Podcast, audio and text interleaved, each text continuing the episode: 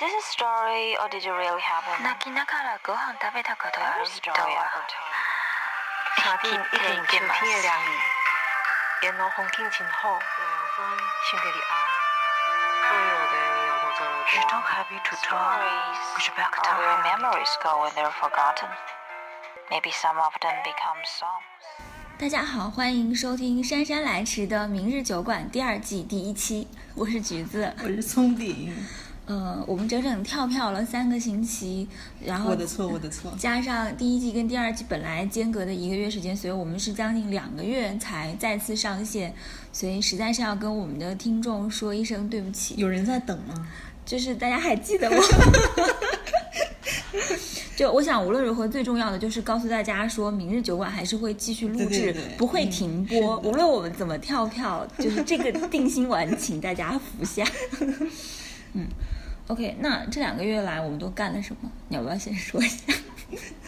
我我呃，我出了一趟差，嗯嗯、去了一趟云南，嗯、是跟那个一个呃，是跟几个好朋友一起去做了采访，呃，采访了一个在挺有趣的，就是他是在普洱，云南的普洱，呃，做那个咖啡的贸易，嗯他们家做的非常的大，但是他现在是他是二代，就他在一个接班的一个过程，就二代的咖啡农吗？还是他不是咖农，他是贸易公司的，嗯就做贸易的。他们他们家就他爸爸的公司是做那个国际贸易，然后后来在一三年底一四年初的时候，因为阿里巴巴的关系，他们就开始开始了国内贸易的这块儿。嗯然后他现在就从那个他爸爸的公司独立出来，自己又开了一家公司。那这他这家公司就是主要就是会负责那个国内的贸易。然后他这个人就特别的好玩，就是他是一个八八年的。很年轻的一个男孩子，然后水瓶座的，就是你可以想象，就是特别能说，特别能聊，就是他只要话匣子一打开就就停不下来的，巴拉巴拉巴拉什么都跟你说。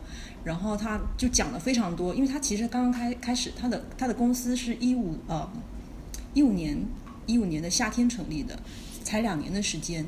然后他现在有非常多的就是呃想法啊、规划啊，他要把他的公司做成全球化的存在，要超越星巴克啊什么什么的，就是我觉得特别好玩。就是你会在采访过程中遇到各种各样的人，各种各样的人。你还遇到了一个认识识我的人，对不对？啊，对对对对，也是在 就觉得世界特别的小。遇到一个我的朋友。因为我们在聊起聊起来，然后呃，听说就是听说他是从厦门来的，然后我们就聊了一下咖啡，然后他就说哦，他知道 salt，我就觉得挺奇怪，我说你怎么会知道呢？他说那个因为他经常在三十二号那个时候他还在厦门的时候，经常在三十二号出入。然后我说：“那你认识我的一个朋友吗？”他说：“是橘子吗就 觉得好神奇。对，就太因为我跟那个朋友也很久没有联系了，所以我也不知道他在世界上的哪个地方。好生气啊！对啊，嗯、我我这两个月就还是待在厦门，没有干什么。嗯然后我看了，我我看了一个美剧，是什么？就是就是行尸走肉，就是、哦就是这个这个剧大概有到现在已经有七季了嘛。然后我是之前看过前面的，但是到第四季的时候我就开始断档，就没有再往下看。然后我就花了一个周末以及周末之后的呃几个几天，就是彻夜不眠的把五六七季一口气的补上了。然后一次看三季美剧，其实是特别失控的状态，就是每天晚睡早起，就是我可以六点钟起来看剧，就是六点钟你可能被猫吵醒之后，你就会有一点睡不着，然后这时候你就打开 iPad，然后可能就看了一集这样子。嗯，我我想要大概讲一下我看后面这几季的感受啊，就是就是我当时看到第四季停下来的时候，是因为我始终想不明白一件事情，导致我无法再被这个剧说服。就是我觉得，因为大家知道《行尸走肉》讲的就是世界末日，然后人都变成了僵尸，所有的社社会秩序都没有了，人就是疲于奔命，努力的生存，还要对抗那些吃人的僵尸这样一个状况。然后我就无法被一点说服，就是就是为什么那些人还要活下去？就在那样的末日的状况当中，你所有的亲人和爱人都不在了，然后满世界都是要吃掉你的僵尸，你所有活着的唯一目的就是就是为了活着本身，就是为了你还有一口气。这个是这样子艰难而痛苦的活着，为什么还要活着呢？就对我来说的话，那种情况下让我做出去死这样一个选择，似乎是最理所当然的。可是这个剧里边并没有人做出这样的选择，他们被坏人折磨，然后坏人说：“你要是不把食物给我，我就让你死，我就把你弄死。”我想说，那就死啊，那总比被你折磨好啊，就是被总比被这个世界折磨好。所以我一度到那个时候，我就无法看下去。后来我重启再看这个剧的时候，我就发现了一个有意思的事情，就是我觉得它好像一个人类学的研究。就虽然说我本人并没有读过人类学，就是在末日生存的那个状态下，人类社会已经彻底的瓦解，就是原来的所有的单元和运作机制都已经不再打散之后，也没有了法律跟道德的束缚，人类有可能演化出什么样的新的生存模式吗？就是你会发现大家还是不由自主的。结成了一个一个的社群，这些社群都很不一样。比如说，他们遇到一个很简陋的社群，是十个男人组成的一个 group，然后他们没有固定的居所，就是靠打猎生存。而其中有一个像 leader 一样的人物，就开始给大家制定法规，就是规定说，比如说我打到一个兔子，这个兔子大家。都是就是两个人同时打中他，那只要有有有一个人先说这是我的，哪怕他是后打中的那一个，这个兔子也就归他。就是他制定了一些非常粗糙简陋的这种管理方法，让他就是可以在他那个小社团里面行之有效。然后慢慢时间长了，大家的社团就更加丰富，越来越大。比如说有一个有的社团基于一个农场，有的人是找到了一个监狱。把那个监狱都清空，然后大家就居住在里面，开始种菜什么的。还有的就是本来就是居民区，甚至有一个社群非常有趣，就是他称自己为一个 kingdom，就是一个王国。然后里面那个管理者他就是 king，他他的那些装扮什么都是非常像那个早期的那种很古典的装扮。然后他们有骑士，有盔甲，有长矛，他们都骑着马，他们的语言也都是。比如觐见陛下之类的这种，就其实，在外人，在社群之外的人看来是有点好笑，但他们非常认真严肃的对待。然后里面还有专制的社群，就是靠非常残酷的集权进行统治，抢夺周围其他社群的物资，凌驾他们之上。然后那个 leader 是一个，基本上是一个 psychopath，嗯，就是叫做心理变态，就他没有情感这个东西，所以他可以非常残忍的对待别人。那当你想想看，当一个 psychopath 掌握了极大的权力，变成一个统治者，那会是多么可怕的事情？那这个就是地狱一般的情况。然后最后就是被他统呃统治的那些社群，就是爆发革命，然后推翻这个暴政。就是你会觉得好像在看历史，就是。历史又重新演绎了一遍，可是就还是回归到好像是呃非常像我们现在的，或者说我们所经历过的历史的那种状况。然后他们又是不一样的环境，每天要去面对僵尸，要在城市中寻找物资什么的。然后罐头食物是最抢手的，因为就是你可以放很久嘛。所以这个是我看《行尸走肉》后来觉得非常非常好玩的地方，就是可能有点像一种模拟人生吧。嗯嗯。就我没有做什么有意义的事，思考了一下美剧。哦，我还看完了那个《神秘博士》第十季。哦，你一口气看完了？我一口气看完了，所以才这才这就是为什么，就是因为我我这半个月来不是工作非常的多嘛，然后一样接一样做完了之后，在在第二样跟第三样中间，就是我大概留了两三四天的时间，我就一口气狂看，对对对，就把《神秘博士》第十季看完了。所以才脱稿拖到了现在。我们马上要迎来一个女的 Doctor 了，好期待，好期待啊！是有史以来的第一个，对，有史以来第一个，哇好棒啊！我觉得也该轮到了，而且这次还不是 Ginger，对不对？对对对，不是 Ginger，我觉得我相信一定会有的，一定会有，一定会有 Ginger。然后我们讲一下新一季好了，新一季我们想要采用一些不太一样的讲故事的方式，因为在第一季的时候，我们每一集其实会有一个故事的主题嘛，比如说。呃，我们讲过什么？悲伤的故事，恐怖的故事，的不是爱情的，科幻、喜剧等等。但其实这些词都是一个很大的类别，就它其实可以去容纳很多很多很多的故事。那我们每集却只用三四个故事就把这个主题给覆盖，其实还挺可惜的，对吧？所以新一季我们会有一个新的方式，就是我跟松饼会轮流提出一个。每期的关键词，然后我们在自己的经验、阅读、观影或者生活经验当中寻找跟这个关键词有关的故事。但这个有关，其实我们是一个很放松的概念，就是我们不想把自己困死，我们只要在这个故事中有出现这个关键词的元素就可以了，不一定是要围绕着它展开。我这样说可能不太清楚，那我们就先开始今天的故事。好好的，那那我先来讲。OK，那你先讲。嗯，我我这个故事其实。哦，对，其实应该想想一下，我们这一期的关键词是梦，梦，梦境，梦，对，梦。那我我这一篇故事其实是打了一个非常狡猾的擦边球，对，我们以后会经常有这种擦边球。对对对对对，呃，这。我我要讲的这个故事是出自《阴阳师》这本小说，就是我我相信很多人都知道《阴阳师》，就前段时间很多人在玩的那个游戏嘛，嗯，对。然后它它是一本书，它是一本呃系列丛书、系列小说，作者叫孟枕墨，嗯，对，所以这边就打到了这个，这就这样就算是梦。好，呃，因为墨是一种吃掉噩梦的魔兽，嗯，所以在。在这个作者的介绍里面呢，就说因为他想要写出梦一般的故事，所以就起了这样的一个笔名。那梦枕墨其实是日本非常有名的一个奇幻小说作家，他的代表作就是《阴阳师》。你昨天打这个名字给我的时候，我以为你打的是梦什么？因为那个枕，因为那个枕字我看成了沈，然后你把那个墨看成了墨。没有没有，那个墨我知道，我以为说他是要取这个谐音。OK，好吧，嗯，然后呃，他这个作者的代表作就是《阴阳师》，然后《阴阳师》的故事主要是围绕一个叫安倍晴明的人展开的。那这本小说呢有非常多的系列，我我当时买的是它的第一部，呃，就里面一共有六个短篇，就是分别写了六种日本民间的妖怪。那这个小说特点呢，就是它的对话特别多，就是我发现有很多日本。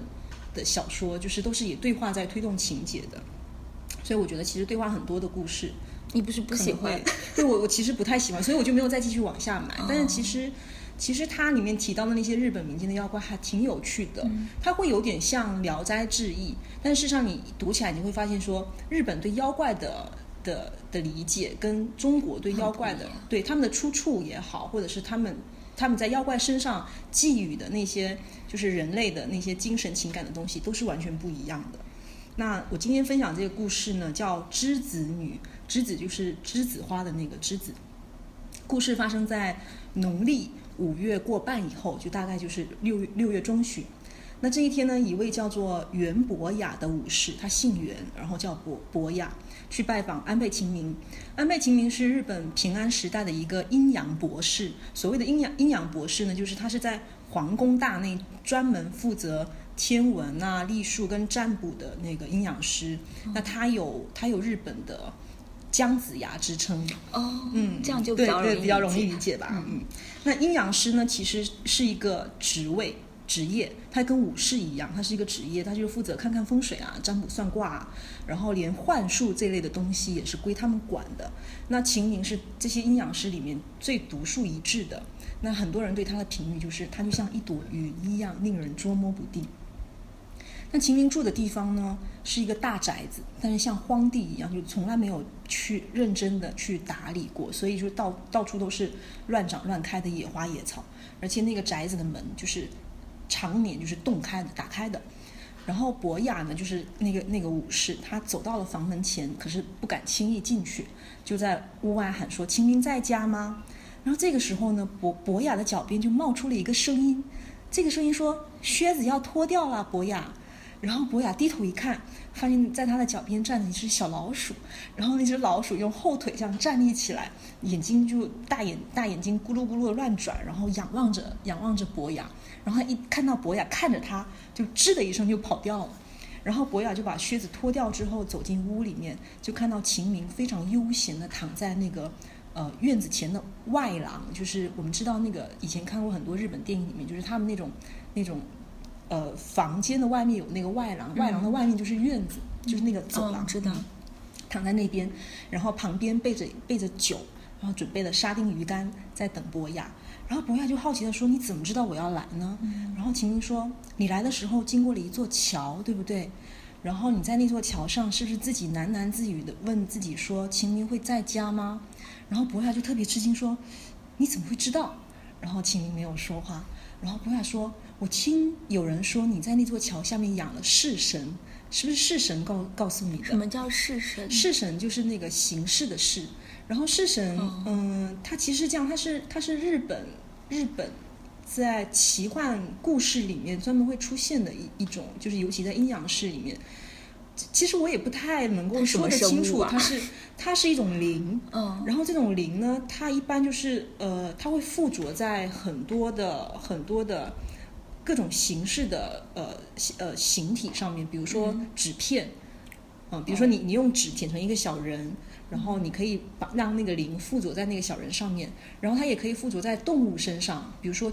呃，狗啊，然后老鹰啊什么的，然后这种一般就是阴阳师，他要对某一个人下一个咒语，然后他就会把这个咒语这个灵就好像是附在这个这个形体上面，然后由他去完成这样的一个指令，这个叫式神。嗯，然后式神呢，事实上就是安倍晴明发明的，也不是发明的，就是他创造出来的，从他开始的，所以他当时是其实养了非常多各种各样的式神，就藏在那个桥的底下，就养他们。然后那个，呃，他们俩就，但秦明没有直接回应，他说是还是不是？他就懒懒的坐起来，然后两个人就一边喝酒一边聊八卦，就像现在这样子。那第一个八卦呢，是博雅带过来的。博雅跟秦明讲说，宫里头的右丞相最近看见了灵异的东西，大概是七天前，右丞相从宫里回家的时候，发生了一件事情，在他坐的车子的前面，看见了一个小油瓶。就是装油的那个瓶子，小瓶子。这个油瓶呢，在车前面一蹦一蹦的，蹦到一间房子前面就停了下来。看起来他想要进门，可是因为门关着，他进不去。他就往那个门上的钥匙孔里面跳，跳了几次之后呢，就终于钻了进去。那这个右丞相回到家里面，一直在想这件事情，不能够释怀。他就派一个人去那个房子里面打听打听，结果他才发现说，那个房子里面。曾经住的一个年轻的姑娘，那因为长期卧病在床，就在前几天的中午去世了。那右丞相就推测说，可能是那个姑娘的阴魂附在了那个油瓶上面。怎么也不挑个好点的东西啊？然后博雅就觉得很不可思议，他就问秦明说：“没有生命的东西，灵也会附在上面吗？”秦明说：“当然啦，不仅仅是油瓶。”就连路边的石头也是有灵的。所谓灵是什么？他说，其实灵的本质跟咒是一样的，就是咒语的那个咒。秦明就举了一个例子，他问博雅说：“假设这里有一块石头，我拿它去砸死了某一个人，那你说这块石头到底是石头呢，还是武器呢？”博雅说：“嗯，其实石头也是武器吧。”秦明说：“对啦，也就是说，我对这块石头施加了一个武器，这个咒。”听起来有没有很熟悉？就是有没有很像特德江写过的那个？对，七个七十二个字母。对的。然后秦明接着说，咒也是多种多样的。比如它有一，比如说有一块长得像人形的石头，事实上是因为这块石头被下了人这个咒，所以它就它就长成了人形，而且它还带有一点点人的灵气。但是这个时候呢，这个灵气还很微弱。可是如果人们开始去朝拜它，给它添加香火。这个咒就会加强，而且灵性也会变强。我觉得其实这就跟石敢当的那个意思是差不多的。你看很多石敢当，他们可能比如说长得像一一头狮子啊，或者长得像一个什么，然后大家就会去拜他嘛。那有的人就会说啊，真的很灵啊什么的。我觉得可能就是有这样一点点因素在里面。就你越信他，他就越对对对对。那博雅就问说，那为什么一个鬼要变成油瓶的模样呢？那结果秦明跟他讲说，那我不可能连这个都知道啊，我又没有亲眼看到。那第二第二个八卦呢，其实也是博雅来找秦明的目的，也就是也就是这个小说的主题。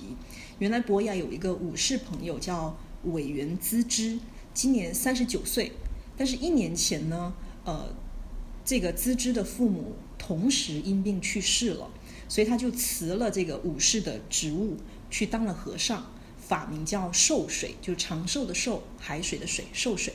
那这个受水法师呢，有意要超度自己的父母，他就决定抄写心经，就一天十次，连续一千天。那到今天为止呢，刚好超了一百天了。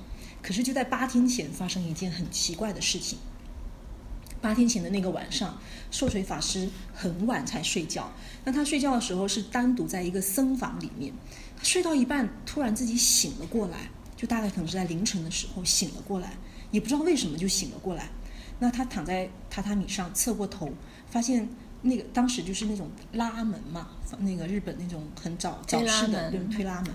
他发现说月光非常的皎洁，就映照到了房间推拉门的那个纸纸上。他想说，既然醒来了，那就到外面去看看月亮吧。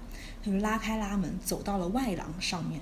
他就在外廊上慢慢的走着走着，突然发现前方有一个黑影，是一个女人，头发非常的长，蜷缩在那里，低着头，身上穿着纱罗的单衣，就是非常单薄的那种衣服。这个女人看到法师走过来呢，就微微的抬起了头。那法师看到她这个这个女人的右手的袖口，就是遮掩在嘴巴这里，袖口里面伸出了白皙的手指，然后黑色的眼睛正瞄着法师，那是一双美丽的大眼睛，可是眼神里面都是哀痛之情，好像要跟法师倾诉什么。法师就问说：“你是谁？”结果这个女子就没有回答。法师又问了几遍，还是没有回答。法师最后就问他说：“你是阴魂吗？”这个时候呢，这个女子就轻轻移开了遮住嘴巴的手，法师就吓得大喊了一声。原来这个女人没有嘴啊，那所以她没有办法讲回答他的问题。对对对，嗯。这之后呢，这个女人就消失了。可是从那天晚上开始，连续七个晚上，她都会出现。就是法师都会睡到一半，莫名其妙的醒来，然后走到外廊上，就发现那个女的，那个女子就蹲蜷缩在那个地方。但是到了第七个晚上，发生了一点点变化。这个晚上呢，法师在睡觉之前，他就把灯放在枕头旁边，然后躺着在读一本一本书，这本书叫《古今和歌集》，其实就有点像我们的《唐诗三三百首》。但是他就想说，嗯，我只要不睡过去，这样半夜就不会醒过来，不会醒过来就不会再遇到那个女的了。结果他没有挺过去，还是睡着了。然后果然半夜还是醒了。可醒来的时候，他就看到这个女的就坐在他的枕头旁边，然后用手指着那本《古今和歌集》，然后就消失了。他看到法师醒过来，看到他就消失了。法师就把书拿过来一看，看到这本和歌集刚好摊开，然后摊开来的。就是书页上面刚好有一首和歌，是这么写着的：“无耳山得五口花，心事出来无人识。”这里的五口花指的就是栀子花，其实也就代表着那个女的是没有口的嘛，嗯，无口。无口。对，可是这个女人为什么要指着这一首和歌给法师看呢？嗯，她就可能通过了博雅去找到了秦明，那博雅就邀请秦明一起去破案。那第八个晚上，也就这天晚上，秦明就他们就一起到了这个涉水法师的禅院里面，陪他一起等候这个女子的出现。果然到了半夜，这个女子出现了，她也发现了秦明，但是她并没有躲开，她还是哀怨地坐在地板上。秦明走过去，从怀里拿出了一张纸片，递给那个就递给了那个女子，纸片上写着一个字“如”，就是如意的“如”。这个女子看到这个字，眼睛里面就流露出欢喜之色，然后对着秦明深深的点了一下头。秦明就问她说：“你想要什么？”这个女子就平静的向后转过了脸，然后就消失了。秦明就指着女子刚才脸朝着的那个方向问法师说：“那里有什么东西？”法师说：“那里是我白天抄写心经的房间。”然后因为那天是晚上嘛，就是你也看不到什么。所以第二天一早呢，秦明、博雅跟法师三个人就站在了那个房间里面。秦明把法师抄写的心经拿起来翻阅，然后他指了一个地方，就问他说：“，就就跟那个那个法师和博雅讲说，就是这个地方，这个就是女这那个女子的正身，嗯，就是他来，就是他他就是从这个地方来的。什么地方呢？就是秦明指的的那个地方有一个字被涂改的非常的厉害。”秦明就轻轻的念了出来，他念“色即是空，空即是色，受想行识亦复女是”。事实上，这句话的正确的句子应该是“受想行识亦复如是”。哦。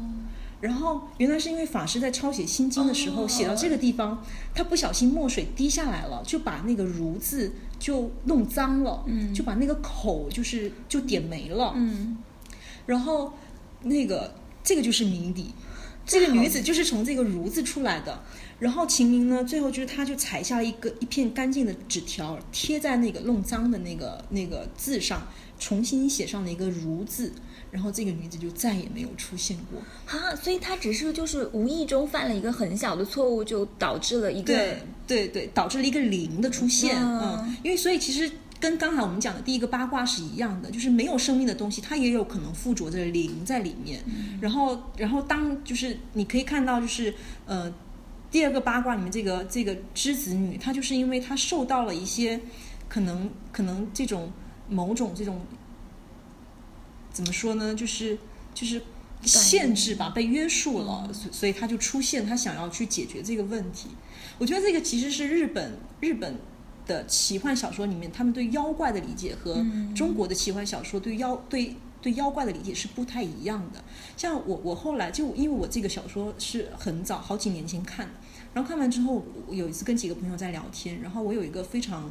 非常也不能说非常了解，但是他看很多那个日本的那种那种呃奇幻文学的，他就说其实日本的很多妖怪是无害的，他跟中国不一样，中国一旦什么鬼啊妖怪出现，他一定就是他要达到某一个目的，他可能要害一个人，或者他希望能够你帮他做一件什么事情，但是日本的很多妖怪是没有的，比如说日本有一些长得像油纸伞的那种妖怪，它它是没有功能性的，它就是。它就只是长得像 油纸 油纸伞，然后他说日本还有一种妖怪，就是不停的撒豆子，然后它也没有任何的害处，它就是不停的在那边撒豆子，还有那种长得对，它没有功能性，它就是。就是长得像这个样子而已，所以其实你可以看到，它其实就是某一种灵附在了这个东西上面，然后它就变成了一个有生命的灵体。只不过我们叫它妖怪而已。对对对，但是它它可能只是它就是一个有生命，它它对人有无害，它就是只是不停的在做它作为身为这个形体所应该要做的事情。你知道我想到什么？就是龙猫里面那个公车，可能也是做一个灵 在身上。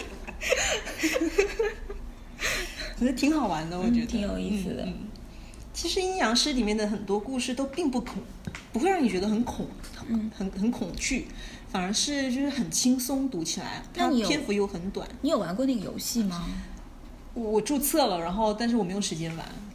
就是这个游戏跟那个故事，就是我不知道，我不知道。但是它里面就是你会你要去仰视神，好像是有这样子的，对，你要去仰视神，然后你要去跟跟别人战斗还是什么的，然后来提高自己的。灵力法术，法术，对，好，好的，那下面我来讲我要讲的这个第一个故事。我今天要讲的第一个故事叫《白色的污垢》。嗯，这个这个小说是作，呃，是选自一本叫《梦见街》的短篇小说，作者是宫本辉，所以它跟梦唯一的关系就是，呃，它发生在一条街道上，这条街叫梦见街。嗯，嗯我先介绍一下。宫本辉和这本书好了，就他是一个日本作家嘛，他最被人所知道的小说应该是《泥河》和《银川》是两个很大的小说，但是《梦见街》就是一个比较小的小说。它是其实是我在台湾的时候，呃，买的一本书，当时还没有大陆版，但现在就有了。这本书很有意思啊，它讲的就是在大阪南波有一。一个小镇子上，这条镇子上有一条街，就叫梦见商店街。这条街上有各种各样的店铺和人，有鱼板屋、钟表店、肉店、小酒馆等等，就是这样一条街。那书里面总共写了十个故事，也就是这条街上的十组人物。他们有的时候也会钻入到别人的故事当中，以配角的形式出现。所以。嗯，看似是写梦见梦见街的一个长篇小说，但它其实是由一组短篇组成的。那我当时读的时候，觉得它非常像舞台剧，就是很适合改编成话剧的这样，因为它其实有点像是封闭空间，你就觉得像是在看舞台剧，然后一一一组一组人物轮番登场这样。最近在想，其实它有一点像深夜食堂。嗯，就是就是你是一个固定的场景，然后人物不停的讲他们的故事，然后他们之间还互相穿插到彼此的故事当中，这样的一种形式啊，对，你会觉得还是特别日本。哦，我今天要讲的这个故事《白色的污垢》是这本书里边的第八个故事，讲的就是梦见街这条呃这街上有一个小酒馆叫沙利度，它的老板娘的故事。沙利度是这条街上几乎每个人都会去的一个小酒馆，已经是深夜了。酒保，酒保叫信次，是一个年轻人。他从刚才就开始故意的擦擦柜台，脱下围裙，看看时钟，把吸尘器开了又关。但是最后一个男客人，这个男客人叫外卫桑，呃，他还是不走，就是等着老板娘跟他搭讪。这个外卫桑经常挂在嘴边的只有三句话，一句是说不必去做一些麻烦的事儿，人呀照样是可以活下去的。又说。所谓快乐，还不是就是当时乐一下而已。还有一句话就是老说，老是瞧不起人，有一天会很惨啊。就是一个就是挺爱抱怨，然后生活也没有什么激情的人。老板娘叫奈金，她是这个故事的主角。她和酒保信次就无奈的互看一眼，只好再跟他聊了一会儿。奈金就点了一根烟，说：“你有一身本事，不要老待待在那个不景气的公司，干脆自己出来自立门户，开个小工厂好了。”外卫桑就叼着根火柴棒，喝了口酒，冷冷笑起来，说：“现在去自立门户有什么搞头？自讨苦吃罢了，不必去做一些麻烦的事儿。人呀，照样是可以活下去的。就反正他们的对话就是这样子，就是就这三句话来来回回的说。呃，已经很晚了，那个店的老板娘奈金就把店里的灯关掉一半，婉委婉的告诉外卫桑说，他要打烊了。”使了个眼色给酒保信次，信次又把吸尘器打开，在外围桑脚边吸来吸去。已经两点钟，外围桑又说了几句醉话，逐渐含糊，最后就趴在柜台上撞倒了酒杯。奈金就从，呃，奈金就从柜台里面走出来，搭起外围桑说：“好了好了，我送你回去了，你再喝下去就要酒精中毒了。”外卫桑说：“我知道啦。”转头凝视着奈金浓妆艳抹的脸，说：“你是急着想跟小白脸相好吗？你真是个可怜的女人。反正还不到个把月，还不是让人家给逃了。”奈金就很生气，说：“你在说什么呀？可不可以不要胡言乱语？”好不容易，终于把这个讨厌的外卫桑给赶走了，锁上门。奈金说：“哎，这家伙就是不管什么话题，他都能说上那几句话。他自己也许不知道，我是听得可烦了。”酒保信次没说话。酒保信次呢，是两周前在报纸上看到一个招聘广告，来到这个沙利度酒呃小酒馆来做见习酒保的工作。他从九州到大阪来读书，已经留级了两年。对奈金来说呢，这是他碰到的年轻人当中长相最端正的一个。其实奈金自己也长了一张娇柔中带一点稚气又很机灵的脸庞。但是她抹着厚厚的粉底，像还有像舞台剧一样的浓眉，以及颜色非常亮眼的口红，使她看起来非常的黝黑刚烈，而且很贪婪。但是她之所以要这样化妆，也是有难言的苦衷。就这个秘密，除了亲人之外，只有梦见街东边的一家美容院的人知道，和他几个曾经他迷恋过的小白脸知道。奈金的脸呢，还有。脖子、背部都长了好些白斑，就特别大片，像鱼鳞一样覆盖在脸上，尤其是脸上很多，连嘴唇都被白斑所覆盖。所以从他出生开始，这些白斑就一直跟着他。出生开始就有？对，就一生下来就有。记得小学的时候，他的父亲常常哭着对他说：“我不知道自己得了恶病，还让你妈妈怀孕，你恨我吧？这都是爸爸玩女人的报应。没想到报应在你的脸上。”中学时候，奈金就跑去皮肤科做检查，医生说原因不明。他说性病的症状有轻有重，也有各种反应。像他这样的例子也不是没有，却没有办法断定是不是父亲的病引起的。医生的话就让奈金非常的沮丧、害怕。他想啊，如果不是父亲的病引起，而是遗传病的话，那他以后生下来的孩子同样也会长着白斑。这让他强迫自己相信这一定是父亲造成的，这样他就可以把这个怨恨发泄在父亲身上。四十岁的奈金注视着信次那张年轻的脸，在心里想：管他怎么想，反正只要搞得漂亮就行了。漂亮的人总会被围得团团转的。他叫了声“小信”，信次关掉吸尘器，回头看他。他说：“我一看到你就忍不住想上二楼去。坏小子，看你一副老实相，还真会折腾人呢。” 信次露出暧昧的笑，说：“妈妈桑，你先上去冲澡嘛。”沙利度的二楼有一间仅容一个人洗澡的一个浴室，非常的小。其实以奈金的经济实力，他完全可以在附近租一个小公寓，但是他不这么做，是想尽量避免和男人一起洗澡，因为只有在独处的时候，他才会卸妆。如果男人始终在身边，他就宁可跑到美容院去清洗，时刻紧绷神经，他觉得其实非常疲惫不堪。但是即使这样子，奈金也无法舍弃对美少年的执着。他想，老爸不仅给了我白斑，还给了我许多不该有的。谁都没有办法舍弃啊！啊，那是啊。奈金走到二楼，打开热水器，抽了一支烟，然后从壁橱里拿出棉被，准备开始要睡觉了。奈金二十岁的时候就在一家二流的俱乐俱乐部上班，但他身体上的不幸呢，让他磨练出某些方面的干练。他学会机智，也通晓人情世故的微妙。但是为了传达温柔的一面，他得在自然的机智上面加很多夸张的肢体和语言。如此一来，他的机智常常被误解。不过既然如此，呃，不过不过即便如此，他的恩客仍然是很多的。他和酒廊里的另外一个头牌叫学子特别的投缘。下班后，他们经常一起去吃寿司，喜三温暖。学子也是那时候唯一一个知道他身上有白斑的人。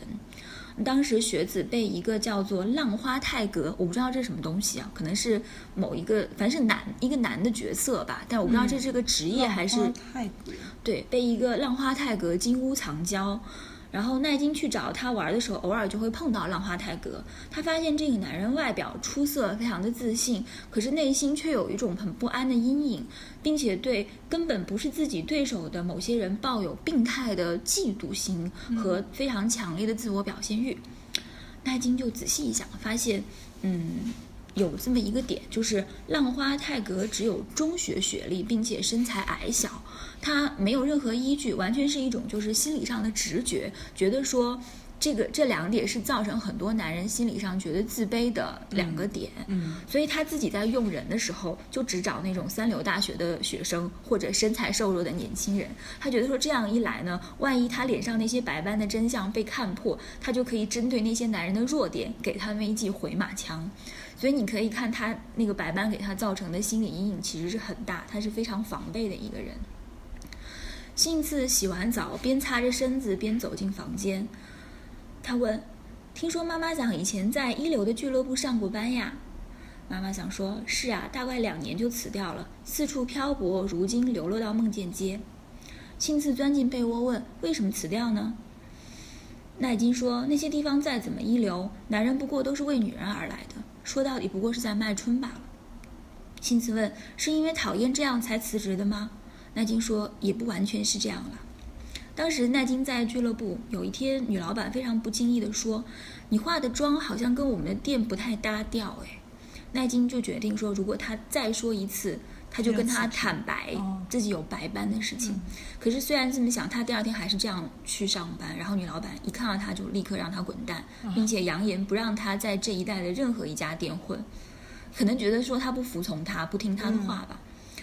然后幸次就说：“妈妈想卸妆以后脸一定很可爱吧？”奈金此时本来他身体正在与性次交缠，突然就僵硬了。他心里想：谁能明白这些白斑带给他的耻辱和怨恨呢？他心情就一下跌到谷底，然后就点起一支烟。幸次就说：“我姐姐脸上也有斑。”奈金屏住呼吸，凝视着幸次。幸次接着说：“不过跟妈妈想你不太一样，是大片的紫斑，右脸有一半都是。她不愿意见人，后来经人劝说，她开始画插画。那个是我高三时候的事情了。”姐姐也不知道过世多少年了。奈金非常好奇，就问说：“你姐姐是怎么死的？”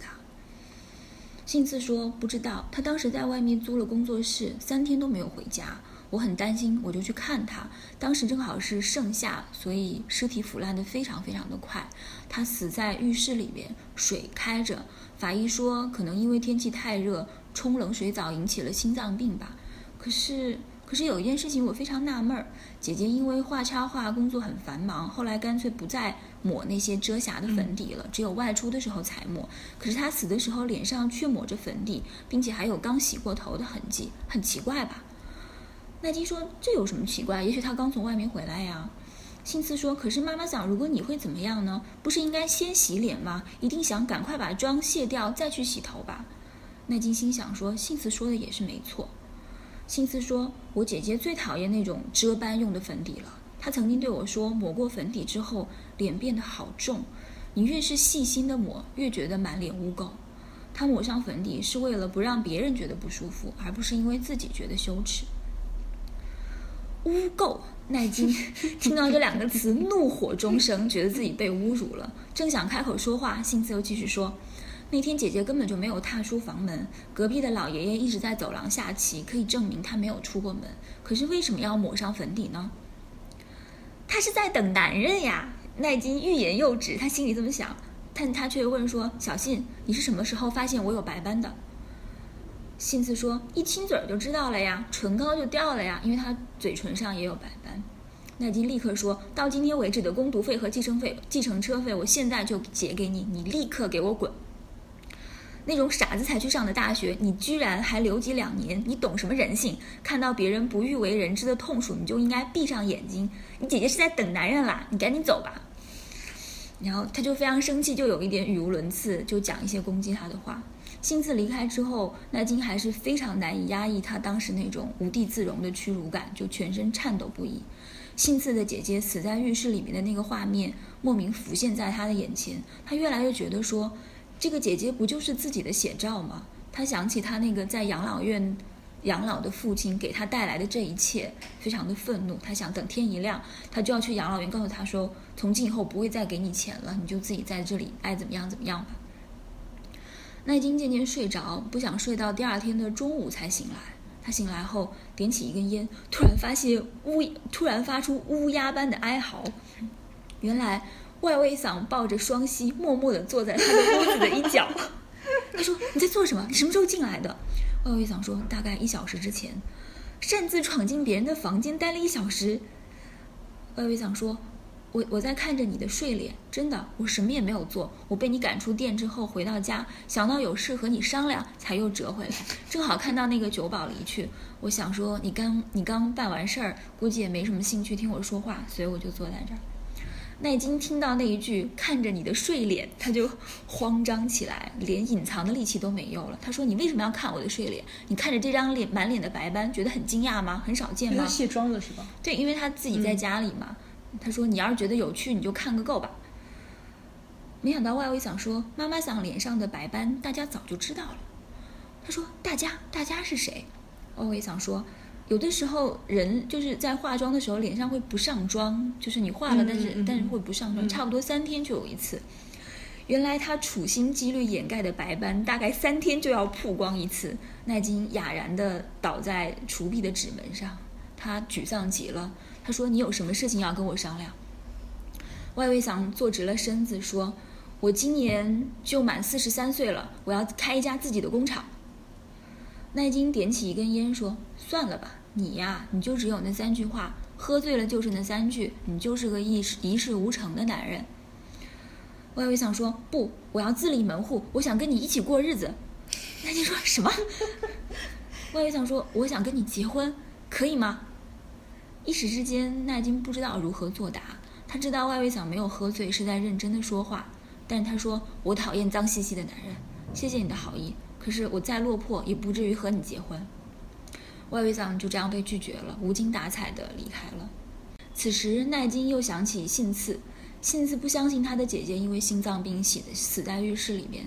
当时他说的那句“那是在等男人啊”，这根本是一句毫无根据的话，把。信次气得半死，他现在想起来十分的懊悔，他就从抽屉里面找出信次的简历，找到他的地址。信次跟他的妹妹两个人住在平野区的某间公寓里边，他心想：哎，怎么能轻易让一个既不喜欢伸手要零用钱，又不会故意翘班的美男子这么就跑了呢？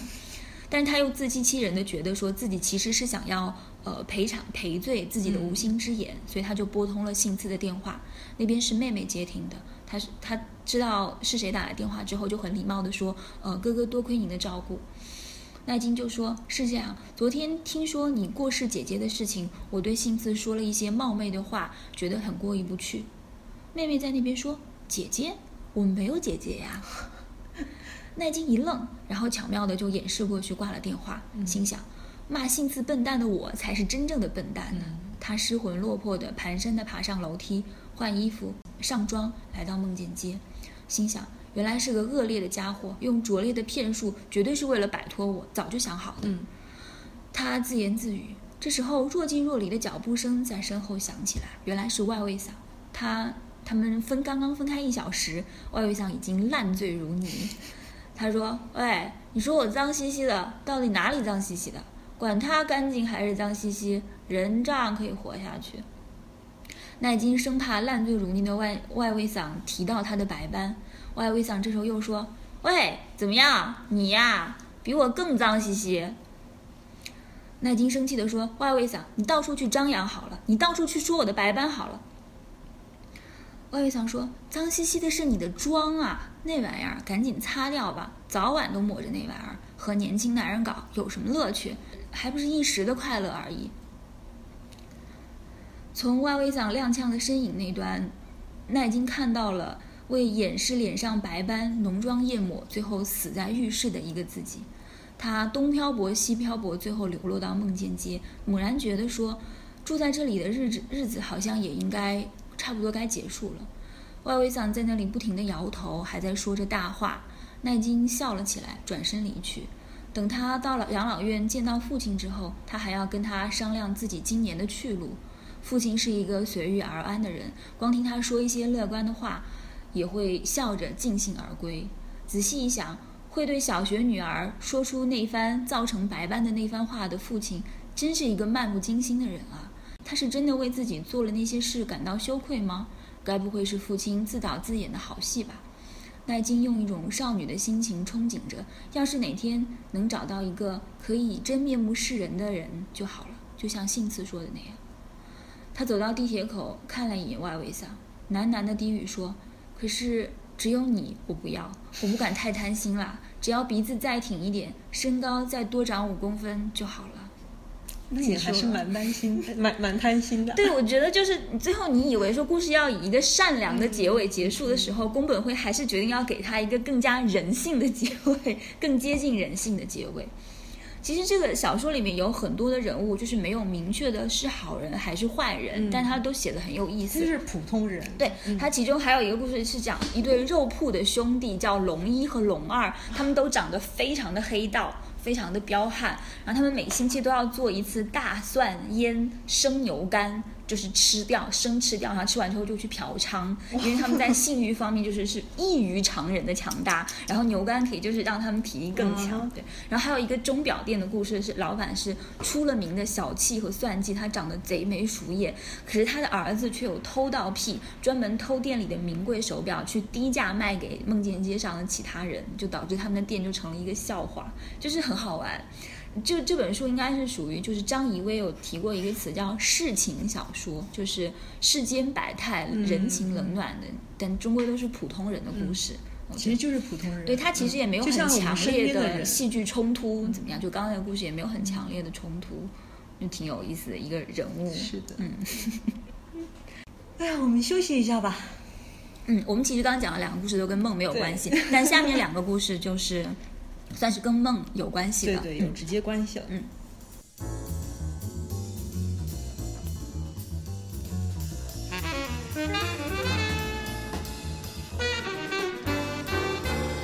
好，那我接下来讲第三个故事。嗯嗯，事实上这一期的这个关键词是我提出来的，那也就是。我之所以会提出这个关键词呢，就是在我看完了这个故事之后，然后我就跟橘子讲说，我们可以来做一期关于梦的，呃，那个播客。那这个故事呢是卡夫卡的短篇小说，因为前段时间在看那个卡夫卡全集，那其实也是我读过的为数不多的卡夫卡短篇小说里面，我个人非常喜欢的一篇。它的名字叫《乡村医生》。那这个小说是以第一人称来写的，但是为了叙述。呃，叙述方便，我就换成讲述者的那个视角来讲吧。那故事的开头呢，嗯，这位乡村医生陷入了一个非常窘迫的境地，他必须要赶紧上路去看一个急诊，一个患重病的重病的病人在十英里外的村子里面正在等他。可是呢，这十英里路是一片非常广阔的原野，而此时狂风呼啸，大雪纷飞。这位医生有一辆双双轮的马车，很大的那种轮子，非常轻便，非常适合在乡村的道路上行驶。此刻，他穿着皮大衣，手里拿着放医疗用具用的提包，站在院子里面准备上路。但是他找不到拉车的马，没有马，根本没有马。他自己的马在头一天晚上就在这冰天雪地里面，因为劳累过度死掉了。医生的女佣现在正在村子里面到处奔忙，想要借一匹马，但是医生很清楚这不会有什么结果。医生就在那里白白的站着，雪越下越厚，他想，越等就越走不了了。这个时候，女佣摇着灯笼出现了，果然只有她一个人。当然了，谁会在这样的时刻把马借给你呢？医生非常伤脑筋，他在院子里面焦躁地走来走去，又想不出一点办法。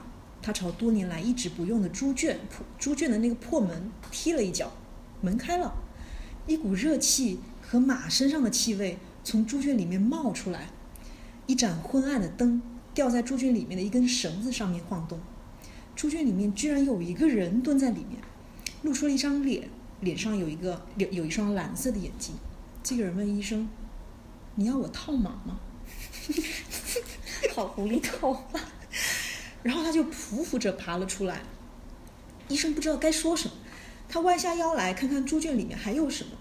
女佣站在他的身边说：“人往往不知道自己家里面还会有些什么东西。”两个人都一起笑。这个马夫呢，从猪圈里面爬出来之后，就在一旁大声的叫唤。这时候有两匹强壮的大马从猪圈的门里面一批接一批的挤出来。医生对女佣说：“你去帮帮他吧。”女佣就走过去。结果这个马夫呢，一把抱住这个女佣，把脸贴向她的脸。女佣尖叫了一声，逃回到医生的身边。医生发现她的脸上有两排红红的牙齿印。医生非常的愤怒，他对马夫喊说：“你这个畜生，你是不是想要挨鞭子啊？”但是马夫没有马上回应他，只顾着忙着套马。最后呢，他转过来对医生说：“上车吧，一切都已经准备好了。”医生高高兴兴的上车。马夫说：“那我就不跟你去了，我要留在罗莎的身边。罗莎就是这个女佣的名字。”罗莎听到马夫这么说，大喊了一声“不”，跑进屋里，拴上门。医生还听见钥匙在锁孔里转动的声音，还可以看到这个女佣先关掉了过道的灯，然后穿过了好几个房间，把所有的灯都关掉，这样别人就找不到她了。医生非常生气，他对马夫说：“你要同我一道走，否则我就不去了。”即使是急诊，我不想为了这件事情把姑娘交给你作为代价。嗯。结果呢，这个马夫吆喝了一声“驾”，同时拍了拍手，这场匹马呢就像潮水的木头一样向前的疾驰。然后医生听到马夫冲进他的屋子，把房屋的门全部都打开，发出了爆裂的声音。可是呢，马已经在路上疾驰，卷来了一阵狂风暴雪。什么也听不到，什么也看不到，但这只是一瞬间的功夫，因为医生已经到了目的地，好像病人家的院子就在我家的院门外似的，非常的快。两匹马安静地站住了，风雪也已经停止，月光洒在大地上。病人的父母匆匆忙忙地从屋里面出来，后面跟着病人的姐姐。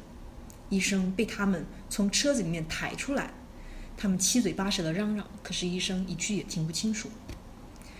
到了病人的房间，房间里面的空气简直无法呼吸。医生想要打开窗，可是他想说：“我应该先看看病人。”他又走到了病人的身边。这是一位年轻的病人，长得非常的瘦，但是没有发烧，身上不冷也不热，有一双失神的眼睛。这个病人的身上没有穿衬衫，他躺在鸭绒被下面。病人看到医生走进来。他就从鸭绒被下坐起来，搂住医生的脖子，对着医生的耳朵轻声说：“医生，让我死吧。”医生向四周看了一下，他发他确定没有人听到这句话。病人的父母正弯腰向前，默默地站着，静候着医生的诊断。姐姐呢，搬来了一张椅子，让医生放手提包，非常的殷勤。医生打开手提包，寻找医疗的用具。这个年轻的病人还是从床上向他摸了过来。嘱咐的医生要他记住他刚才说的那句话。可是医生这时在想什么呢？他在想，啊，上帝在这种情况下真的是肯帮忙啊！他送来了我失去的马，而且甚至过分了一点，还送了一个马夫。这个时候，他想起了罗莎，他的那个可怜的女佣，他该怎么办呢？我要怎么样才能够救她？我离她有十英里的遥远，而且现在这两匹马根本难以驾驭。我要在什么样的情况下才能把她从马夫的身子底下救出来呢？就在他胡思乱想的时候，这两匹马不知道用什么方法松开了缰绳，也不知道用什么样的方法从外面把窗户顶开。每一匹马都从一扇窗户里面探进头来注视着病人。就是你仔细想一下那个画面，就是非常的、非常的不可思议，非常像动画片。嗯。然后这家人呢，看到马从窗户，马的头从窗户外面探进来，就大喊小叫的。可是这两匹马一点也不在乎。那这个时候呢，其中的一匹马在向天花板高声的嘶叫。医生走到床边，把头贴在这个孩子的胸口，他证实了自己之前的看法：这个孩子是健康的，根本就没有生病。只是血液循环方面有一些小毛病，他想这肯定是因为这个孩子的母亲太宠爱这个孩子了，给他多喝了一些咖啡。但是他确实是健康的，他想最好还是能够把这个孩子赶到床下来。但是呢，医生他又认为自己并不是一个社会改革家，只好任由这个孩子躺在床上。他想说，我只是这个地区雇佣的医生，我的收入很少，但是我又非常的慷慨，我对穷人非常的乐善好施好施，但是。我虽然收入少，我还得养活一个女佣，所以这个孩子想死也是对的，因为我也很想死。唉，在这漫长的冬日里，我在这儿干些什么呀？我的马已经死了，村子里的人没有一个人肯借马给我，我只得从猪圈里面拉出马来套车。要不是猪圈里面意外的有两匹马，我只好用猪来拉车。然后医生就对病人的家属点了点头，他想说：好吧，反正开一张药方也是非常简单的事情。那我的出诊到这里也就结束了。我又一次白跑了一趟，反正我已经习惯了。这个地区的人老是在晚上来按我的门铃，使我深受折磨。可是这一次我还得再牺牲一个罗莎。唉，这个漂亮的姑娘多年来都跟我一直生活在一起，几乎没有怎么管她。可是这个牺牲真是未免太大了。可是当医生关上手提包，伸手去拿皮大衣的时候，他发现这个病人的家人脸上都露出了失望的神色。是啊，人们还能再期待些什么呢？这个病人的姐姐站在一边，含着泪，咬着嘴唇，摇晃着一条满是血污的毛巾。医生看到这一切，他打定主意，做好准备。他想，也许我应该在某种情况情况下承认这个孩子也许是真的病。他继续向这个孩子走过去，孩子向他微笑着。啊，此时医生发现。在病人身体的右侧，靠近胯骨的地方，有一个手掌那么大的溃烂的伤口，玫瑰红色，但各处深浅不一，中间底下的颜色最深，四周边上的颜色颜色比较浅，呈微小的颗粒状，伤口里面不时出现凝结的血块，好像是矿山上面的露天矿。从远处看，这是从远处看去的情况，如果凑近一点看呢，情况就更加严重了。谁看到这种情形？都会惊讶地发出唏嘘之声。在伤口上，和小指头一样粗、一样长的蛆虫正在那里蠕动。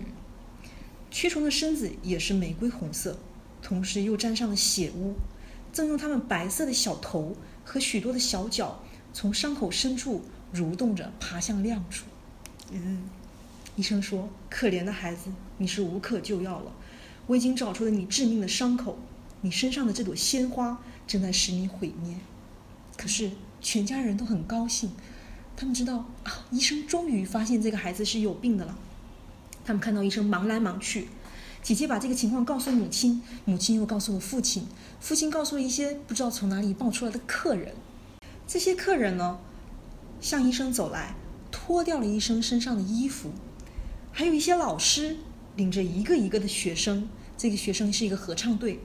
老师跟合唱队呢，站在房子的前面，用极其单调的曲调唱着这样的歌词：脱掉他的衣服，他就能治愈我们；如果他医治不好，就把他处死。他仅仅只是个医生，他仅仅只是个医生。然后呢，医生的衣服就被脱光了，他的手指捋着胡子，就是你们可以想象，他捋着他自己的胡子，把头撤到一边，静静地看着这些人，镇定自若。这些人呢，现在抱着医生的头，拖着医生的脚，把他按倒在床上，把医生放在朝墙的那一面，靠近病人的伤口。然后呢，所有的人就从小房间里面走出去，把门关上，歌声也停止了，云层遮住了月亮。医生躺在鸭绒被下，被褥让他的周身感到暖和。忽隐忽现的码头还在洞开的窗户外面晃动。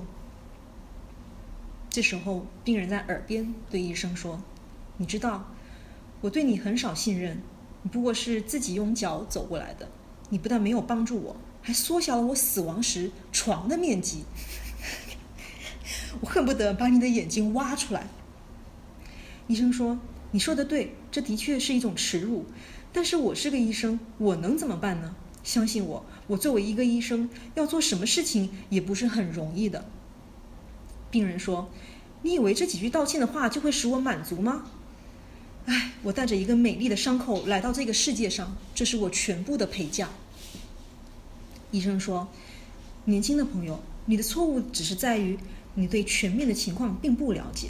我曾经去过远远近近的许多病房，我可以告诉你，你的伤口还不算严重，只是被斧子砍了两下，有这么深的一个口子。”许多人都愿意把自己半个身子呈现出来，而几乎听不到树林中斧子的声音，更不用说斧子靠近他们了。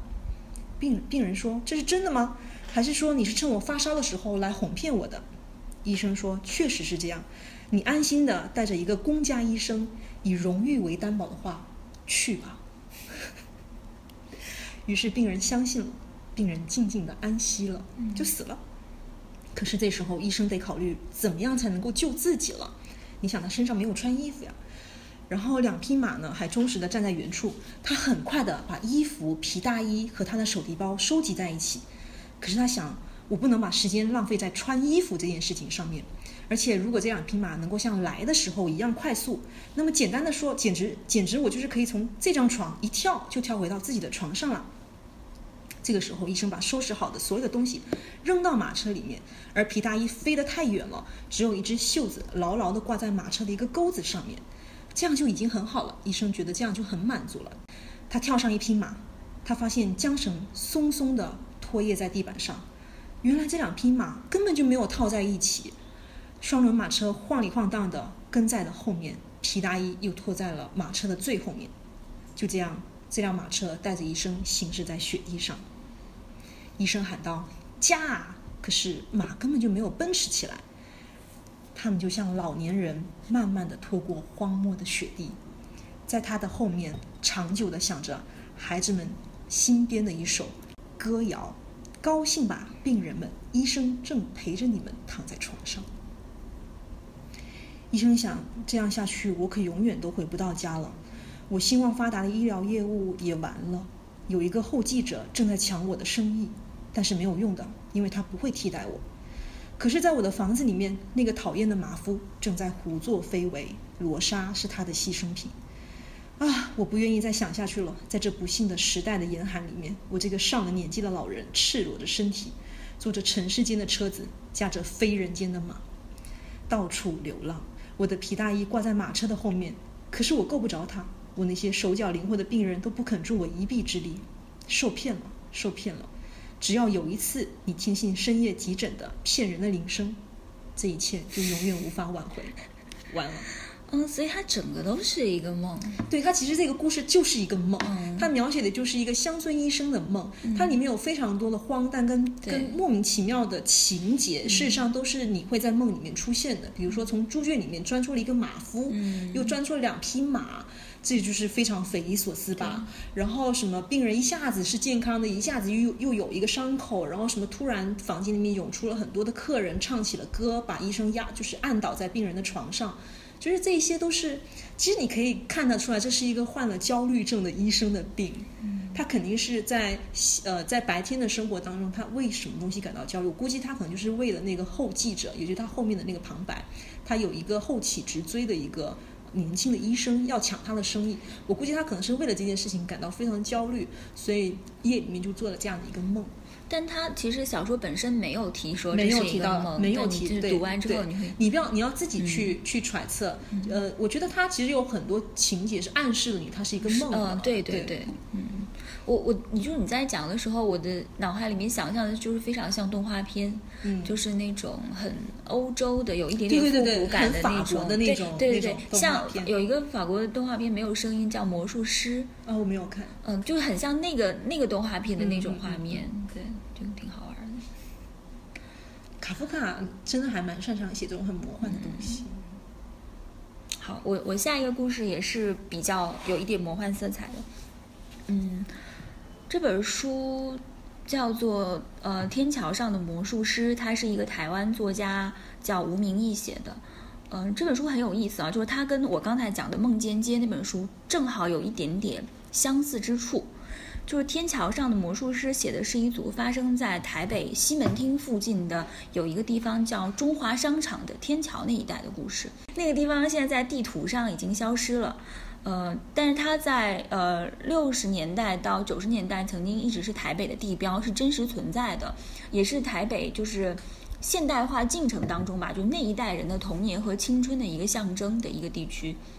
那这个小说就是写在那一代发生的故事，它仍然也是每一个短篇描摹一组人物，然后合起来是整个那个天桥那一那个时代的群像，所以这就是它跟《梦见街》很相似的地方。嗯，比较不同的是，《梦见街》它的故事风格虽然有很强的那种宿命感，但它有一点幽默，嗯，然后。因为它空间更加封闭，所以会有那种舞台的戏剧感。但是《天桥上的魔术师》它则是一个魔幻现实主义的小说，它在现实和回忆中加入了很多的想象，呃，会觉得还蛮伤感的。而且它有很它的背景有嗯、呃、非常的庞大跟细腻，就是具有很强的那种时代感跟命运感。果然是台湾小说家写对，你看开头，其实你会觉得很像王安忆的《长恨歌》。就《长恨歌》的开头，他花了很长的篇幅，在非常耐心的交代王琦瑶他所处那个时代的上海的人事风物。就是没有一个角色出场的时候，他就敢就是就是光是描描述那个时代本身那那种风物场景，就花了很多的笔墨。但是你。主角没有出场，你整个人已经就进入到那个时代当中了。那天桥上的魔术师就有一点要把你带回那个时候的台北的感觉，所以吴明义本身也是我非常非常喜欢的一个台湾作家。那中华商场它一共有八栋，这八栋分别叫做忠孝仁爱信义和平，就是以以这些字来命名。在爱和信之间有一条有一座天桥，然后桥的一端就连着西门町，上面卖什么东西的小贩都有。呃，其中有一个摆摊变魔术的魔术师，在这个整个小说中串起了所有的故事，就是呃那一代孩子们一直以来解不开的一个着迷和困惑吧。嗯，但是我们今天要讲的这个故事主角是石狮子，不是魔术师。这个故事叫做《石狮子会记得哪些事》。在故事的一开始呢，作者就很认真的讲到了锁和钥匙的发明。他讲到每一个锁匠都有一个听锁心的这样一个技能，嗯就是听去听锁开启的那个声音。嗯，嗯锁片的构造只有一把精心削制、有独特痕迹的钥匙才能够打开。那个钥匙就是专门为了穿梭在那个像心脏一样充满障碍、充满暗码的螺旋的通道里面而诞生。那故事中的这个男孩，他就是锁匠家的儿子，嗯他对打锁非常的着迷，已经着迷了二十多年。他曾经打过一把钥匙，上头有总共六十一种不同角度的倾斜。当就是他觉得说，当人们告别的时候，总要把钥匙收回，或者说要换一把锁。偶尔他想起过去，自己也许好像还有一把钥匙还留在哪里似的。那么这个故事就是他的回忆。他的母亲到了晚年的时候，还要他每年都陪着他回到他的故乡一个小镇叫大甲，甲乙丙丁的甲，在大甲妈祖生日的时候去拜拜，然后去对面一家卖鱼羹的老店吃饭，这是他们每年的传统。他每年去那个庙里面拜拜的时候，都会想起自己在十岁那年的一个场景。他很喜欢那个庙门口的小石狮子，那个石狮子眼睛是凸出来的，有卷曲的鬃毛，然后嘴永远张开，眉毛就像蚕宝宝一样很粗很粗的那种。公狮子踩着滚轮，母狮子脚边又有一只小狮子。它们虽然保持着那种狮子的形态，但是又跟现实中的狮子非常的不一样。那等等他年纪稍微大一点的时候，他就问庙里边解签的叔叔为什么这个石狮子跟真的石狮子那么不一样呢？铁签的叔叔叔说他也不晓得，可能庙里面的石狮子并不是普通的狮子吧。他这么说。这两只石狮子因为历史久远，就被来往的香客摸得温润光泽。他每次去也要也一定要偷偷的摸一摸。但是那天不晓得为什么，他被公狮子咧开的嘴所吸引，不由自主的就把手伸到了他的嘴里边。妈妈看到之后，就立刻给了他一巴掌，说：“死小孩，你不知道阿盖仔以前把手放在石狮子里嘴里面，后来怎样吗？”阿盖仔是阿姨的儿子，跟他同年纪，他们两个人都是班上的边缘分子。当时到妈祖庙拜拜的时候呢，阿盖仔就把手伸进公石狮子的微笑的嘴巴里边。比他更糟糕的是，阿盖仔还跟他说：“给你吃，给你吃。”然后呢？然后当天晚上呢，阿盖仔睡着之后，夜半就被一种很奇异的脚步声惊醒。那个脚步非常的沉重扎实，又小心翼翼地落在地上，就好像放下一件很珍贵的瓷器一样。过了一会儿，阿盖仔感觉到门外有什么站在那里，他就心口突突直跳，就从床上跳起来，按下门锁，就把那个锁按下去，然后又跳回床上睡。经过大概一秒钟或者更长一点的时间，听到听到那个门锁“咚”一声跳了起来，他赶紧吓得用棉被把眼睛盖起来。门把就被转动了，阿盖仔不争气的尿了床，一点声音都不敢发出。他鼓起勇气，透过被子的缝隙，看到了一头石狮子的影子，不会错，就是那头公的石狮子。吃它了。他慢慢走进房间，脸上带着神秘的微笑，用石头的左前爪压住阿盖仔，然后将右前爪伸进他的嘴里，给你吃，给你吃。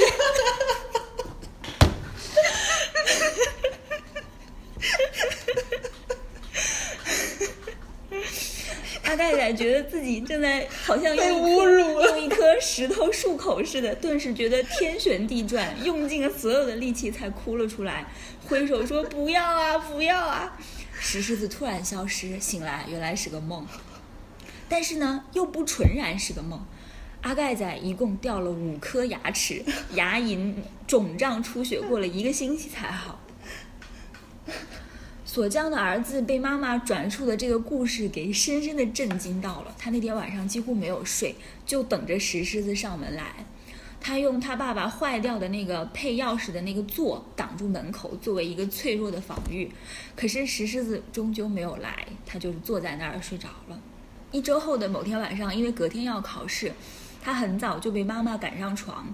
他们家在中华商场三楼有一个小小的阁楼式的房间，下面是浴室和全家放杂物的空间，上面是他妈妈和他和他妈妈睡觉。他爸有的时候洗完澡就直接回去睡在店里的躺椅上，因为那个房间实在是太小太小了。他醒过来的时候，他妈妈仍然在熟睡，房间门已经拉开，他看到一只石狮子对着他，没错，就是他在庙里戏弄过的那只。他没有哭，可能因为整个星期都在等他，所以有了一点心理准备。他还记得，他醒过来的前一刻正在做一个梦，梦见自己骑着某种有蹄子的动物替他替他走在天桥上，一瞬间天桥突然变成了一条河，他掉到河里，是那个石狮子最后把他拉上了岸。所以因为这个梦，他醒来一看到石狮子，几乎想要跟他道谢。石狮子呢没有瞳孔，但是他的眼睛非常的光滑，一直瞪着他，并且用前爪示意他跟他来，让他跟着他。锁匠的小孩就身体不由自主地跳过妈妈，随着石狮子走出大门。狮子虽然是石头雕出来的，可是它走路无声无息，仿佛石块没有重量似的，非常的奇妙。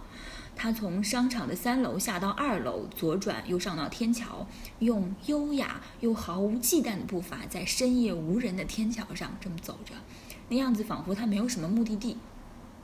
完了，又往另一栋商场走去，走过锅贴店、徽章店、集邮社，像是在选什么似的，每一家他都顾盼一番。最后，他在一家鞋店前面停住，那是鞋匠小孩他的阿姨家，也就是阿盖仔他们家。石狮子坐下来，深深地凝视着铁门。第二天考完试，走过阿姨家的铁门，阿姨给她的女儿佩佩还有石匠呃锁匠小孩每人一片西瓜吃。他拿着西瓜走上天桥，东逛西逛，看到那个流浪汉似的魔术师又在那里表演扑克读心术，这已经没什么新奇了，大家意兴阑珊。于是魔术师就招手让锁匠的儿子过去，他伸手突然在空中快速一抓，宣称他已经拿到了他身上的一样东西。锁匠儿子摸遍了身上所有的口袋，发现钥匙不见了。魔术师就打开手掌，正是他的那个钥匙。他想说这只是小偷的手法而已，有什么了不起的呢？可是魔术并没有结束。魔术师接着取下他的一个皮带扣，那个皮带扣其实就是一个铁片，把他的皮带夹在一起。他把铁片跟钥匙一起放在两个手掌之间，然后凝视着自自己的掌心，慢慢的搓一搓。打开手掌，铁片不见了，变成了一把钥匙，而那把钥匙看起来就像是锁匠儿子他他的那把钥匙。魔术师看看他，示意他翻翻裤兜，他就翻出来一把他们自己家的钥匙，把两把钥匙贴在一起一对比。此刻，所有围观的人都看到，那是两把一模一样的钥匙，每个锯齿、凹槽、倾斜角度、长短全都一模一样。这时候，观众就心甘情愿地服了，鼓掌。锁匠小孩也跟着一起鼓掌，感觉自己参与了一个如真似幻的活动。他心想说：“如果他爸爸要是会这套魔术，就用不着开着六十瓦的灯泡在那儿踩踩砂轮机打钥匙了。”但是当魔术师最后把钥匙还给他的时候，他感觉有什么地方不太对劲。魔术师难道不是留下了一把他自己家大门的钥匙吗？这不代表他能够自由的进出他们家吗？他就跟魔术师说：“你应该把那把钥匙还给我。”魔术师说：“小朋友，我现在手里的这把钥匙是不能开你们家门的。”那锁匠小孩当然不相信了。魔术师就将他那把钥匙拿了出来，和他之前手上那一把一起放到锁匠小孩的眼前。仔细一看，他发现两把钥匙似乎有一点不同。魔术师说：“因为我这把钥匙是夹裤头的夹子变的，它本身只是一个夹子，当然不会是一个钥匙啦。”他于是又把手上那把钥匙收回掌中，拉起上衣。把那把钥匙，哦不，那个铁片又好好的夹到了裤头上，又变成了裤头扣之类的东西了。锁匠儿子觉得有点受屈辱的感觉，却又觉得不可思议，因为钥匙已经不存在了，那怎么还能把钥匙要回来呢？所以那天晚上他就怎么也睡不着，一方面是昨天那场石狮子的梦，一方面是这个魔术师的魔术，一直挣扎到半夜，他决定跨过妈妈，偷偷打开大门溜了出去。他走在天桥上，拍着天桥的栏杆，走到另一栋商场，走过锅贴店、徽章店、集邮社，然后站定在他阿姨家的鞋店门口。看起来一切如常，每家商店都拉下铁门，都好像正在做梦一样。不知道过了多久呢，他突然觉得阿姨家的门有一些不同，仿佛被什么东西轻轻地推动一样，让那个铁门好像在不安地呼吸起伏。接着，黑色的烟从钥匙孔和铁门缝里钻了出来。一开始他还不晓得是怎么回事，但是很快他就想说失火了。他大喊：“失火啦！失火啦！”一边用力地拍着铁门。隔壁邻居就有几个人惊闻赶来。这时候他突然想起了一件事，就飞快地跑回家里，打开桌子底下，他有一个装蛋卷的铁盒子。他花了一些功夫才找到了那个铁盒子里的一把阿姨家的钥匙。然后再次跑回现场的时候呢？呃，消防车也快到了。他把钥匙递给集邮社的老板，然后，呃，冒着集邮社的老板就冒着浓烟去开锁。过一会儿，五金行的老板也拿了两双手套过来，一起把那个铁门给弄开，防止烫伤。卷帘门一拉开，烟雾就像一头狮子一样给冲了出来。但是在那微妙的推开铁门的那一刻，却也是阿姨的女儿佩佩活下来的关键。因为后来清理火场的时候，发现他阿姨拼尽最后一口气，把佩佩和阿盖仔推到门边，他只是没有力气再打开锁而已。他阿姨在当天晚上就已经过世了，隔了一天，阿盖仔也死去了。多年之后，他仍然不能理解梦中的那个石狮子带着他到阿姨家门口，究竟是一种提醒、一种惩罚，还是一种恩赐呢？因为某一些家庭上的原因，他妈妈收留了佩佩，等于说佩佩就住在他们家。那个时候他觉得他看看到佩佩的眼睛就好像是一个黑洞，因为他失去了所有的亲人，他好像活在一个虚空当中，什么事都不值得信任。这时候锁匠小孩觉得应该解释一下为什么他会有阿姨家的钥匙。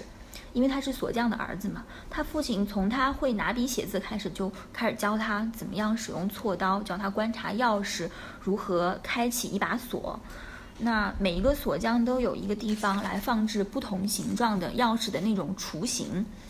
呃，他爸爸就会踩砂轮机将那个雏形的铁片渐渐磨出钥匙的形态，然后有的时候用穿孔机在那头凿啊、槽啊之类的。等钥匙的那个雏形被打成一把钥匙之后，再得把两把钥匙一起放在灯泡下仔细对照，再用锉刀把它们细微之处全部都锉起。越是好的锁，对钥匙的配合度要求就越高。那他爸爸常常把一些客人留下不要的钥匙让他来练习。他有他用他爸爸的机台一次又一次的练习打钥匙。不知从什么时候开始。当邻居们纷纷来找他打钥匙备份的时候呢，他就会偷偷打下一些备份的备份。他这么做其实并没有什么恶意，只是他执迷每一种钥匙的特殊的形状。他爸爸说呢，钥匙一定要实际开过，它才算一把真正的钥匙。所以，所有没有经过实测的那些钥匙都叫做生的钥匙。嗯，只有一旦钥匙变得非常好开，就是钥匙跟锁熟了。嗯。有一回佩佩来打钥匙的时候，他就偷偷的留了一把他们家钥匙的备份，所以那个时候他交给集邮社老板打开那个燃烧的大门锁孔的那把钥匙，就是一把生的钥匙，而就是那一把锁那把钥匙让佩佩活下来了。他在想，他后来在想说，如果当时他作为学徒打了一把根本就打不开门的钥匙怎么办呢？那个时候佩佩可能就活不下来了。所以其实是他的那把钥匙让佩佩留了下来。佩佩住到他们家之后，他们家的空间就重新分配。那个时候经济条件，大家的经济条件都开始转好，嗯，那个更换锁和遗失钥匙的事情也变得更加频繁，所以他们家的经济条件也就也就随之转好。他妈妈觉得说是佩佩给他们带来了好运。到了高中的时候，他跟佩佩两个人都考上了不错的公立高中，爸爸就买下了一层公寓，他跟佩佩都有了独自各各自的可以上锁的房间。不知从什么时候开始，每回他从房间的一角看到佩佩在念书的侧影，就有一种喘不过气来的痛楚，就是那种青春期的他对佩佩产生了一种难以言说的情感吧。干不行吗？他们不是亲戚。他那那只是他阿姨，就是一个阿姨家的小孩，不是跟他家有没有亲的，对，不是不是，对，就是那个熟人嘛。但是他他说他从来没有打过佩佩家佩佩房间的钥匙，他觉得佩佩房间的钥匙只有他自己才能拥有，其他人拥有都对他来说都是一种冒犯。后来佩佩在那个房间里面自杀。嗯，然后他妈妈因此崩溃，觉得就是比自己的小孩死去还要更加的伤心，甚至他们连他自杀的理由都无从理解。就是有一个早上，那个房间门没有打开，没有人出来吃早饭，就是这样而已。啊，直到现在，他仍然会常常想起那个石狮子的梦，或者说那究竟是不是一个梦？他在想。石狮子为什么要带着他到佩佩家门口？为什么那把他没有经过实测的生的钥匙能够顺利的打开当时的那扇门呢？如果命运有命运这样东西的话，这个命运让佩佩再多活了十年，与他们多相处了十年，然后又让他离开，这个意义究竟是什么？等到呃时间又转回到现在。等到去年他再次去那个大甲妈祖拜拜的时候，他鼓起勇气接近天井里的那对石狮子，发现这个时候石狮子已经不到他裤腰带的高度了。他又想找当年的那个解签叔叔，嗯，服务人员告诉他说，解签叔叔几年前已经离世了。新来的那个解签人是一个年纪轻轻的、拥有民俗硕士学历的年轻人。他说自己一边写论文，一边在这里当解说义工。那锁匠小孩就问他，已经长大的锁匠小孩问他说：“知不知道石狮子为什么刻的并不太像真的狮子？”呃，解签人犹豫了一下，说：“这个我就不太确定了。但是有一个说法是我爸爸告诉我的，不知道对不对。就说如果，据说如果石狮子刻的跟真狮子一样。”那么它就会跑了，嗯跑到草原，跑到山或者跑到田里边儿去。锁匠的儿子说：“谢谢你告诉我，不过也许即使石狮子跟真的狮子不像，它也还是会跑出去的。这只石狮子在这里已经有两百多年了，它会记得哪些事呢？如果它们真的曾经跑出去过的话。”结束了。嗯，就是也是一个没有什么情节的故事。嗯，就是吴吴明义他在写作上非常就是是一个非常有呃故乡气息的作者。就其实里面很多对话是闽南话，嗯只是我不会念，就是我把它翻译成了普通话。而且他是一个会为就是写作做非常细致的调研工作的一个人，就所以说他在小说里面写到某一个职业，比如说哦开锁，比如说他曾经小说里面还有写过生物学家等等的，嗯或者他在还原某一个场景的时候，就会让你觉得特别真实、特别细腻、特别有代入感，就感觉他真的是做了非常多的功课。然后其实应该要的，我觉得。对，但是他更加细致，就他会写到一些，就真的是锁匠儿子才会看到的那个世界，看到的那个视角。然后他的故事就其实你看《天桥上的魔术师》，我刚刚讲的这个好像也没有什么太厉害的大起大落，没有强烈的戏剧冲突，他就是在叙述他的一个儿时的回忆，但这个回忆里边又有虚构又有超现实的成分，所以就是它是一个魔幻现实主义的小说，它其实很有它的味道，非常推荐大家去看这本书。现在也有呃，而且它的确有点，的确还蛮就是台湾作家的那种，就是他会去探讨，也不是说就是一定要探讨出来，而是他会去，他会去问一些关于命运、关于关于时代命运这样的一些问题，他会自己去问自己，但他可能没有答案，而且他有自己的这些思考就就是就融入到这每一篇的小小的故事里面去。嗯我觉得他也是在让。看这看这些小看这些故事的有一点感对他自己回想对他也许他可以去回想他自己的一些经历，或者是他也可以去思考，就好像他刚刚提他提出来的，就佩佩他多活的这十年，可是他还是要走，那那这是多多出来这十年的那个人生对他来说又到底有什么样的意义？就是更加你就会有一种宿命感，对对对就觉得好像这一切其实好像都是被安排好的，嗯包括他遇到了那个石狮子、等等。嗯，好吧，那我们今天四个故事，呃，光怪陆离，什么风格都有。嗯，希望大家喜欢。会喜欢，嗯，嗯，对，行吧，那我们今天就到这里吧，干杯！干杯。嗯下次第二期再见，拜拜